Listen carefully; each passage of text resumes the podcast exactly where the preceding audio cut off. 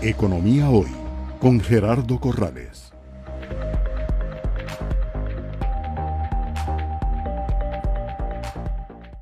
¿Cuáles son las áreas de mayor desarrollo de las fintech en cuanto a las soluciones a los clientes?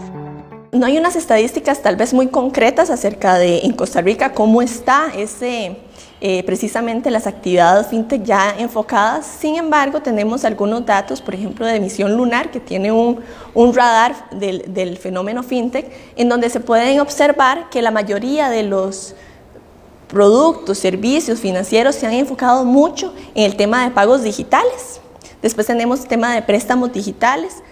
Otros temas son los de aprovisionamiento de tecnología empresarial, en donde ahí, digamos, más bien son empresas eh, de tecnología que se empiezan a, proveer productos, servicios a empresas eh, financieras tradicionales.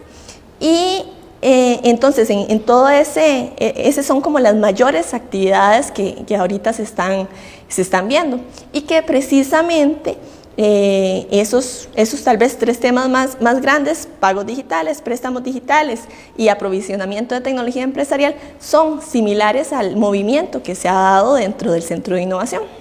Economía Hoy, democratizando la educación financiera.